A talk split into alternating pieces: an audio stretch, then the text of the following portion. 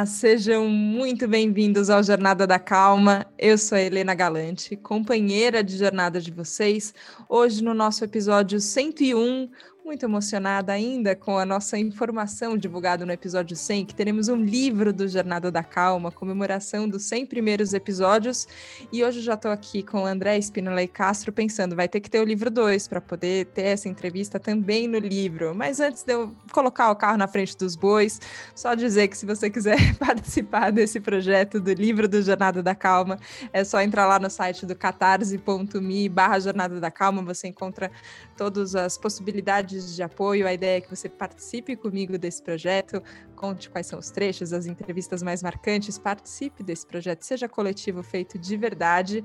Mas esse é o primeiro livro. Vamos pensar no segundo depois. Agora eu quero dar boas-vindas calorosas para o meu convidado que é muito sorridente. Vocês não estão vendo, mas eu estou contando para vocês. André, seja muito bem-vindo. obrigado, obrigado. Que bom, que bom que você pode me receber. Eu conheci o André é, numa matéria de capa da Boa Forma, recentemente. Eu entrevistei Monja Cohen sobre equilíbrio, como a gente busca equilíbrio nessa situação muito complicada que nós estamos vivendo, desafiadora, para dizer o mínimo. É, e a monja me colocou em contato com o André, falando: o André tem fotos minhas, já que a gente está numa pandemia, a gente não poderia fazer fotos novas. É, o André fez fotos minhas recentemente que ele poderia fornecer para vocês, vocês conversem e tal.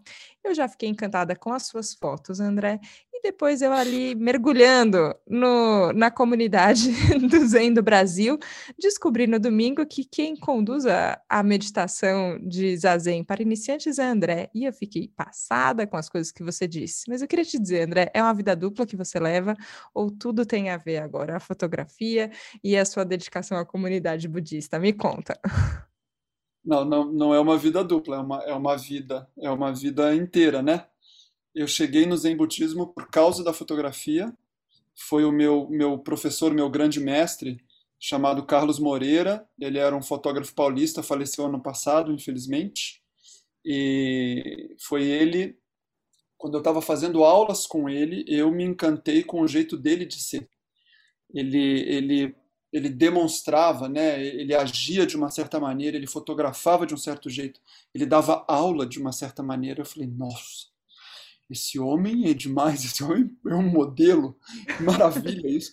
Eu, eu quero ser assim quando eu crescer, né? Eu já tinha uns 30 anos, mas assim, eu quero ser assim quando eu crescer.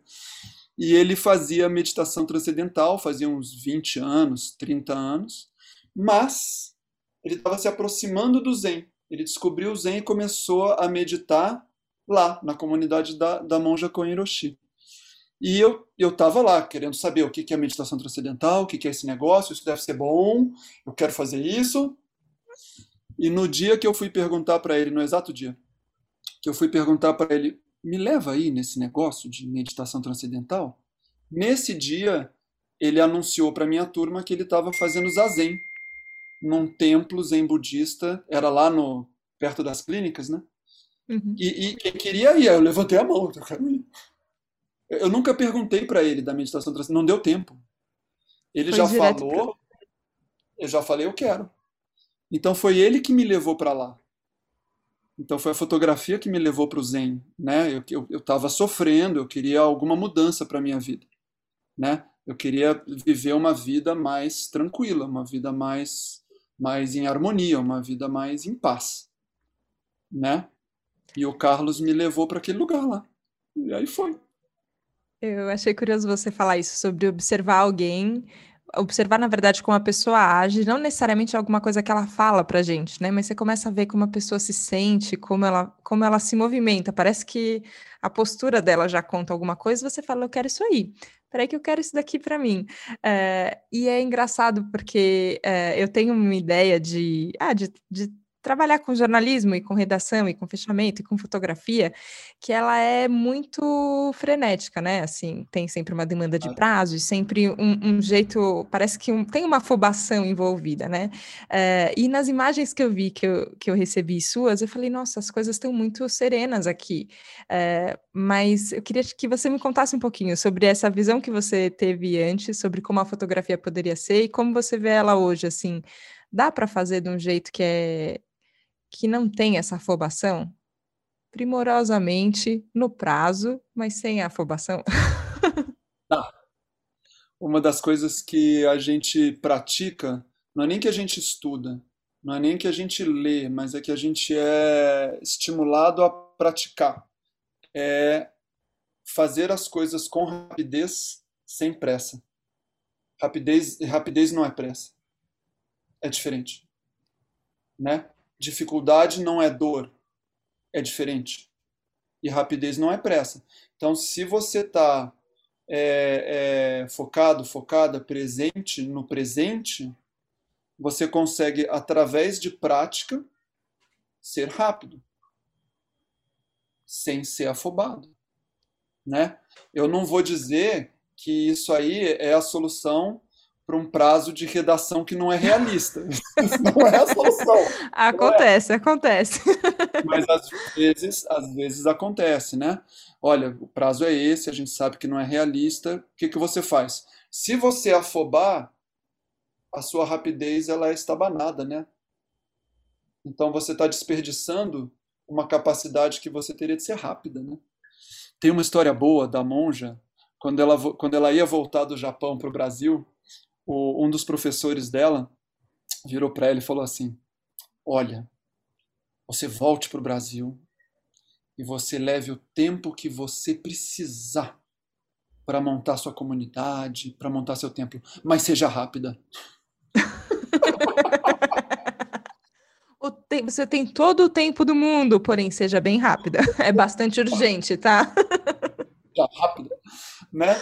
E, mas às vezes a gente, às vezes, o que é, o que eu acredito e o que a gente pratica é, é um pouco a gente desinformar, né? Desmontar associações que a gente faz com palavras, termos, sentimentos, ideias. É a gente desmontar e descondicionar certas maneiras que a gente lida com certas palavras. Porque essas palavras são as palavras que a gente escolhe de acordo com a atitude que a gente tem de vida.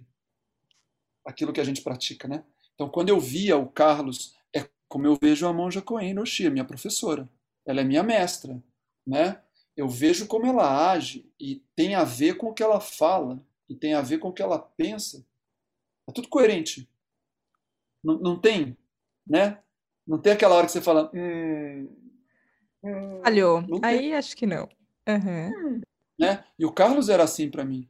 Né? A gente via ele se movimentar, ele agir, ele responder, ele fazer, ele fotografar. A gente via. É o que você falou.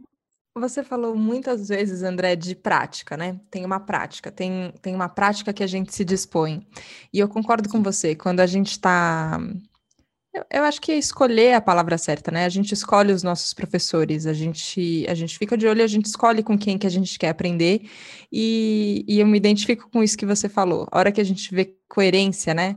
Essa pessoa não tá, ela não tá querendo me enganar, ela tá, ela tá praticando aqui o que ela tá me falando, ela sente coisas que são parecidas com o que ela fala, não é que ela tá falando da boca para fora, eu percebo que isso tem consistência, tem verdade e a gente começa a praticar para alcançar esse lugar, né? Mas eu me coloco no lugar de praticante, né? Iniciante. Então eu estou aqui praticando. E aí eu, eu vejo inconsistências em mim. E tem horas que eu tento e não consigo. Tem horas que eu vou e aí não vai. Aí tem essa. E, e, e quando eu vi justamente na, na, na, na, condução que você fez, muito bonita, da, da prática para iniciantes no Zazen, eu percebi que tem uma, um rigor do jeito bem bonito assim da palavra, um rigor que é proposto, que você faça com faça de maneira primorosa tudo que está sendo pedido ali, mas também ao mesmo tempo tem um tem um carinho que a gente recebe que tudo bem, se por enquanto ainda você não chegou lá, você está tentando e isso já é bom. Como foi para você assim, para dar passos, desde quando você não sabia nada até o que você já sabe hoje, até os passos que você vê que ainda tem que dar? Pergunta simples, né? Claramente, mas eu confio em você. né, para uma pessoa que se considerava assim é, preciosista demais e, e, e, como é que a gente fala? Eu nem lembro mais como fala essa palavra. Que você quer tudo certinho demais, né? Perfeccionista, sim. Perfeccionista demais, né? Eu sempre me considerava assim, né? Uma pessoa preciosista, perfeccionista, tem que ficar bom, tem que ser o melhor, tá, tá, tá. e ao mesmo tempo, ao mesmo tempo, tem aquele outro personagem que é eu não consigo, né? Eu sou uma pessoa limitada, eu não consigo, coitadinho de mim. Então tem esses personagens, né? Que na prática, no zazen, na no, nos nossos estudos, na nossa vivência, a gente identifica em nós. Eu não nego, não reclamo que existe, mas eu percebo como funciona. Lá vem o coitadinho. Lá vem o perfeccionista. Ó, atenção. Fica atento porque, né? Então, assim, durante a minha prática, eu me exigi muito. O chicotinho, chicotinho na mão. Né? Blá, blá, em punho. Em punho. Mas, do mesmo jeito que a minha professora tinha uma doçura muito grande para falar, meu, menos, né? Mais leve, né? Larga a mão disso, porque isso é o seu ego pequeno funcionando. Vamos largar a mão desse negócio. A gente tem coisa mais interessante para fazer do que ficar dando atenção para isso, né? Ao mesmo tempo que tinha essa doçura, tinha uma cobrança muito grande e muito rígida, porque a monja Coen é rígida. Com, com é, é, isso que você viu no zazen, eu não inventei. Eu não invento o que, que eu faço lá, né? Eu continuo uma coisa que eu aprendi, né? Que eu treinei, que eu fui treinado, né? A gente transmite. Isso que a gente fala. Eu, eu não eu não invento aquelas coisas que eu falo para vocês. Eu não inventei aquilo, né? Eu transmito, porque assim tem sido há quase 2.600 anos. Transmito. A, a mim foi transmitido e continua sendo transmitido. E eu vou transmitir, né? Então, assim, no começo eu me exigia muito, dava desespero, dava choro, dava tudo. Mas faz parte. Faz parte. Até você aprender a lidar com isso. Essa, essa sua pergunta é muito legal, porque dois ou três dias atrás, uma aluna nossa lá do, do, do Zendô, quarta-feira, é, quarta-feira eu oriento o grupo de estudos de Zen Budismo, né? que é, é, como se fosse a turma 3 lá que tem, né? Tem introdução, intermediário, grupo de estudos. Então eu oriento mas a monja Cohen está ali me supervisionando, me orientando. Então você falou, eu sou estudante, eu também sou. mas você não é professora? Sou. Mas você é estudante? Sou. Sou estudante também. E também. uma das nossas alunas, é, que eu tenho mais um, uma conversa mais, mais próxima, né? É, ela é médica e ela cuidou de mim quando eu, eu fraturei a coluna, né? E ela me orientou agora quando eu tive Covid. Então eu tenho já um relacionamento com ela, fora do espaço das aulas. Então ela me mandou um zap e falou assim: Genzo, olha, dei uma escorregada essa semana. Eu estou estudando, eu estou praticando, está tudo tão legal, eu estou conseguindo, eu percebo. Tá demais, mas, meu, eu estou tão chateada dei uma escorregada e foi tão ruim, foi tão terrível. Eu rodei a baiana, eu me destemperei, eu ofendi, agredi verbalmente alguém, eu levantei o tom da voz, tudo errado. Estou muito envergonhada, estou muito chateada. O que, que eu faço? Cara, que maravilha. Aí não entendeu nada, né? Peraí que deu tilt, não entendi. Nossa, que maravilha, meu. Que bom. Que bom que você, no meio da rodada da sua baiana, você percebeu o que estava acontecendo. Você parou a baiana de rodar naquela hora.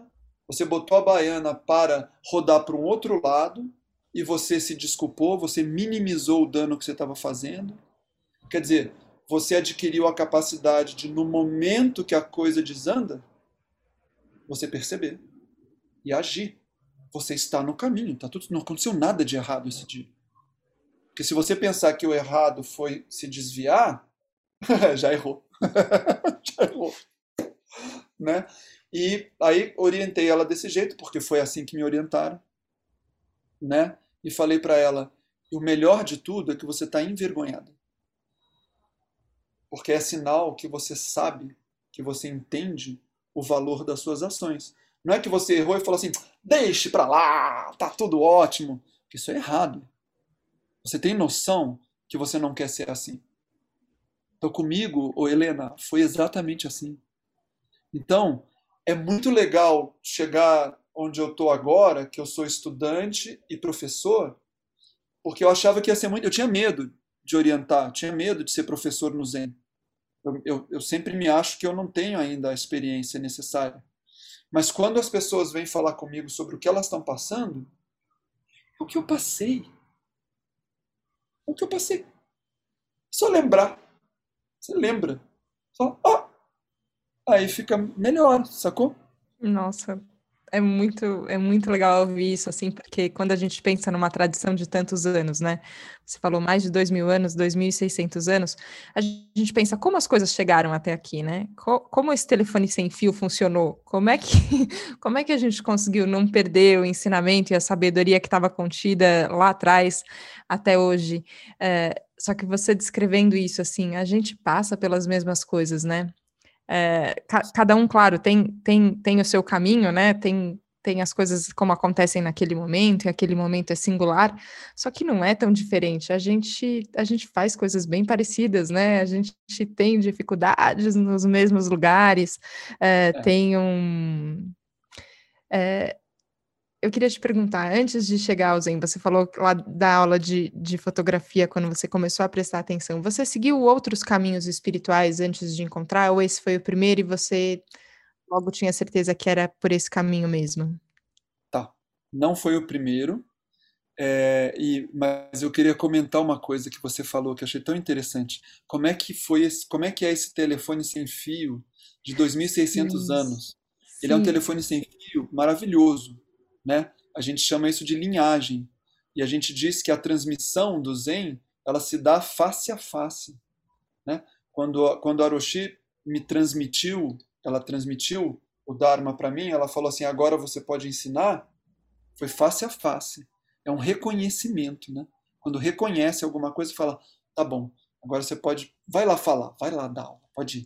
Então, há 2.600 anos que face a face existe esse reconhecimento no outro. E fala, tá, vai, agora vai lá, continua. Mas continua, mas dê continuidade, né? Não pare em você. Não pare em você. Pra, enfim. Mas é, eu, eu, que, a hora que você falou isso do telefone sem fio, Não. ele é um telefone sem fio maravilhoso, né? é demais. Mas eu, eu agora vou ter que embaralhar, embaralhar, todas as ordens aqui. Ouvinte, obrigado pela generosidade e gentileza de entender o fluxo de uma conversa. Mas é que você falou uma palavra que eu tenho muita curiosidade de entender. O que, que é o Dharma? O que, que é transmitir o Dharma? O Dharma, a palavra Dharma a gente usa de duas maneiras. Né? Dharma pode ser os ensinamentos de Shakyamuni Buda, né? que é o, é o, o, o fundador, né, o mestre, que, que ele nem fundou o budismo, né, fundaram para ele, né? Ele descobriu alguma coisa e começou a ensinar. Né? Buda não era budista, né? Buda era Buda, era uma pessoa, né? Mas enfim, então os ensinamentos de Shakyamuni Buda, a gente descreve esses ensinamentos como o Dharma, o Dharma de Buda. Então, vamos ter uma aula sobre o Dharma de Buda, vamos estudar o Dharma de Buda. Mas Dharma também é a lei verdadeira. É a lei que rege tudo o que acontece. Isso é o Dharma. Né? Então, tem duas maneiras da gente usar essa palavra. Então, a Aroshi me transmitiu o Dharma, né? Então, ela me transmitiu, ela reconheceu que eu estou apto a ensinar. Né? Mas a gente também usa o Dharma nessa, nessa, nessa outra esfera, né? mais ampla. Né? Tudo que existe é o Dharma em manifestação. O Dharma é a lei verdadeira, é a lei que rege tudo isso aqui que está acontecendo. Né? Dessa conversa aqui a, tudo mais. O passarinho que acabou de voar ali na minha janela. Tudo. É isso. Nossa, entendi, entendi. E, e às vezes eu fico intrigada com essas palavras que tem horas que eu olho e falo, mas por que as palavras são tão difíceis, né? Por que, que os termos são tão difíceis? Aí eu penso, são difíceis para mim, né? Porque eu não me dediquei a, a desvendá-los, assim. Só que ah, na. E talvez, nos... Helena, porque você você não usa essa palavra Dharma, mas você usa outra. Sim. Então, agora sobre, sobre as outras palavras e os outros caminhos. Você disse que não foi o primeiro caminho que você buscou, a primeira, a primeira saída que você tentou ali nesse labirinto que, que a gente vive. É, eu, eu queria que você contasse um pouco sobre como foram esses outros caminhos e como você identificou essa sensação de que é aqui que eu devo ficar. Eu reconheço que existem Beleza. outras possibilidades, mas esse é o meu caminho. Beleza. Eu fui uma criança carola o, o, meu pai, meu pai ele é ateu, ateu de bandeira, assim, ateu, é, convicto, ateu, uhum. on a mission, né? E a minha mãe é uma católica brasileira não praticante que, como nós todos, já fomos algum momento da nossa vida, né? Não pratica, mas tem ali aquela referência cultural do catolicismo. Né? Então, na minha casa, não tinha ir à missa, não tinha nada disso, e um dia eu inventei que eu ia à missa. Inventei isso. Eu morava lá num lugar, lá na Barra da Tijuca, um condomínio, tinha missa aos sábados na escola do condomínio. Não tinha uma igreja lá, mas tinha uma escola. Sábado, seis horas da tarde, sete horas da noite, alguma coisa assim, tinha missa. Eu inventei que eu ia. Eu comecei a praticar fervorosamente, assim. É, não sei da onde vem, não sei. Uma vocação. Vai, vai saber. Vai saber. Vai saber. E isso eu não, não devia ter nem 12 anos de idade, talvez um pouco antes, 11, 12 anos de idade, eu comecei a missa todo sábado. Rapidinho eu sabia a missa de cor, confissão, tudo. Pacote completo, pá, legal. E isso foi mais ou menos até eu fazer uns 16 anos. Aí naquela época, 16 anos, aí pronto, né? Aí já começa, né? Não, não concordo com isso, não concordo com aquilo, isso aqui não funciona, hum, isso aqui não gostei, já viu. Uhum. Né? Eu fui deixando, eu vivi uma fase da minha vida de muita culpa, porque eu passei a ser aquele católico que só rezava para Deus quando a coisa apertava, né? Deus, por favor, me ajude, porque agora, agora, sacou? E isso me incomodava bastante. E eu fui deixando isso para trás e eu fui parando de praticar uma espiritualidade, uma religiosidade. Aí, enfim, fiz a minha faculdade de jornalismo, né? Sou jornalista de formação. Fui para os Estados Unidos estudar fotografia numa faculdade de fotografia e na volta para o Brasil, é, é... como é que foi isso tudo? É, eu não, não tinha nenhuma prática religiosa quando eu voltei para o Brasil em, em 96. Em 98 eu vim para São Paulo. Em dois, e fui trabalhar, fiz curso Abril. Não sei se uhum. você chegou a ter curso Abril na sua época, se você, não sei. Tinha na minha época, mas eu não fiz. Eu fui de estagiária direto para repórter, não fiz curso Abril. É uma tristeza, é uma tristeza. Eu queria ter feito, eu queria ter feito. Eu não vou mentir para você, foi uma das coisas mais maravilhosas que eu fiz na minha vida, mas eu, foi muito é gostoso. É festa atrás de festa, gente. Vou te contar. Quem fez curso Abril tinha muito aprendizado envolvido, mas tinha muita festa. Muita festa e uma família que, que se formava para as pessoas que vinham de fora, né? Eu vim do Rio. Enfim. Mas você foi direto para repórter, minha filha. Você tinha outra capacidade, você já estava em outro lugar. Deixa isso para lá.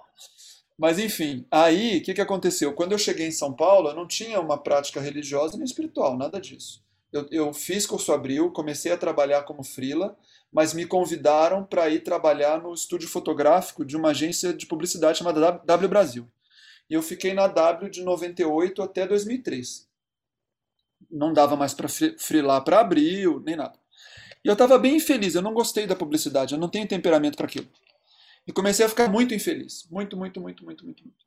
E em 2002, eu resolvi parar tudo. Parar tudo que eu estava fazendo. Parar um namoro, parar o trabalho, parar tudo. Falar assim, agora eu vou tirar férias, eu vou pensar na minha vida. Eu fui fazer o caminho de Santiago de bicicleta. Não por um motivo esotérico religioso. Não. Todos lemos o Paulo Coelho com 15 anos, tá tudo bem. Sim. Mas não era essa a pegada. A pegada não era essa pegada era: lá é um lugar que eu sempre quis ir e eu vou usar para refletir. Mas quando eu voltei, Helena, é um milagre por dia no Caminho de Santiago. É um milagre por dia. É um por dia. Então, quando eu voltei, São eu falei. dias, hein? 32, 34, sei lá. Eu falei, cara, vou voltar para. Temos nove minutos. É, vou voltar, vou voltar para a espiritualidade, vou voltar para a religiosidade. Não vai dar. Onde é que eu sabia praticar? Catolicismo. Então eu passei a frequentar os beneditinos lá da, do São Bento.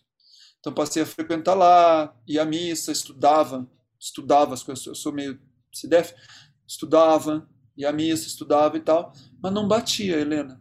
Não batia, não, não. Começou tudo de novo. Não, isso não, isso não, não, isso não, isso não, isso não. E foi nessa época que eu estava fazendo aula com o Carlos, quando os beneditinos não estavam funcionando. Entendi. E aí o Carlos me levou. Aí eu falei: não, então eu não vou mais para o catolicismo, eu vou meditar com esse cara aí, vou buscar a espiritualidade nisto. Só que não foi, né? Ele me levou para o zazen. Meu primeiro zazen foi a coisa mais horrorosa da minha vida, eu odiei. Achei aquilo horroroso. Ficar sentado, quieto, olhando para uma parede, falei, eu não volto mais aqui. Eu quero bater nessas pessoas todas antes de ir embora. Tudo louco. Eu não quero mais. Isso aqui é horroroso. Mas ficou uma coisa, né? Eu voltei. Eu fiz de novo. Eu voltei. Fiz de novo. Nunca foi fácil no começo para mim. Sempre foi ruim. Sempre. Mas alguma coisa, tipo, meu, faz. E isso já era uma, um sinal para mim que era ali. Mas aí um dia eu fui numa palestra da monja. Imagina, a monja Cohen, em 2003, ela dava palestra toda quinta-feira, ou toda terça-feira, não me lembro mais, terça-feira. Três pessoas. Nossa. Para cinco pessoas. Para quatro pessoas. Para duas, para oito, não interessa, toda terça-feira. E eu sentei numa palestra nesse dia e ela começou a falar sobre os ensinamentos de Buda. E tipo. Nossa! É aqui. Aqui é minha casa. Cheguei na minha casa. Isso aqui tem a ver com o meu temperamento. Mas, mas entende, Helena? Não é que assim, este aqui é o bom. Porque se eu uhum. falasse isso é o bom, é um julgamento de valor. Isso aí, entendeu? Está baseado num ponto de vista só. Não, não, não, não, não, não, não. Eu ouvi ela falar e falei: isto é bom para mim. O meu temperamento bate com isso aí. Ó. Não é que Buda falou uma coisa mais inteligente que outras pessoas. Não, não. Eu, eu não gosto de pensar assim, né? Mas assim, bate comigo, é o meu temperamento. E aí eu tive essa noção, aqui é minha casa. Eu cheguei em casa. Pronto, eu não preciso mais procurar, eu estou onde eu queria estar. Dificuldade, não dificuldade, não interessa. É aqui. E aí foi. E foi ficando mais fácil? Nesses Lógico. 18 anos. Foi ficando mais Lógico. simples. Lógico. Tenho esperança, então. Muito bom. Claro! É, mas é claro.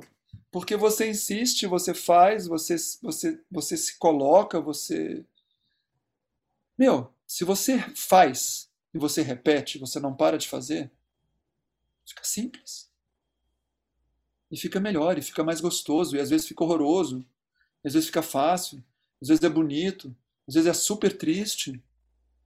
Mas nada é fixo, nada é permanente. A gente aprende a só não se agarrar nisso, né? Tem zazens que são terríveis hoje, para mim. E outros que são, nossa.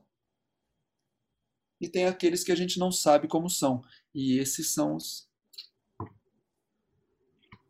Né? É tão bom, né? Quando a gente. É, eu, eu percebo essa essa vontade da mente de ficar falando isso é bom, isso é ruim, isso é mais ou menos, hum, isso deveria ter sido assim, isso deveria ter sido assado. E tem uma hora que você parece que pausa tudo isso, só fala, cara, só como é, é só como é e como é bom.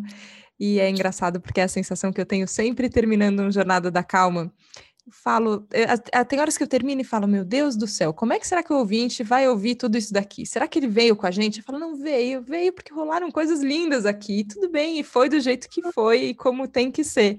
E é. isso é, é muito bonito, eu acho que tem um. Posso dizer que tem um pouco de zen nisso também, numa conversa? Tem, tem zen, tem, tem o que você quiser, o, o nome que você quiser dar, né?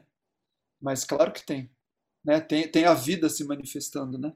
Tem a gente tentando fazer alguma coisa boa, transmitir alguma coisa boa, que não fique só com a gente. Isso é lindo, né? isso, isso é bonito. Isso é bonito. Eu não sabia muito ver, eu não sabia muito ver essa boniteza 18 anos atrás. Mas a monja foi me ensinando. Eu comecei a ver. André, quanta boniteza, quanta boniteza eu vejo em você, nos seus ensinamentos no da monja. Fico muito grata, muito grata a sua presença aqui no Jornada da Calma. Obrigada pela sua existência, sua conversa e sua entrega. Estou muito feliz. Obrigada. Eu que agradeço. Tomara que a gente possa ajudar, né?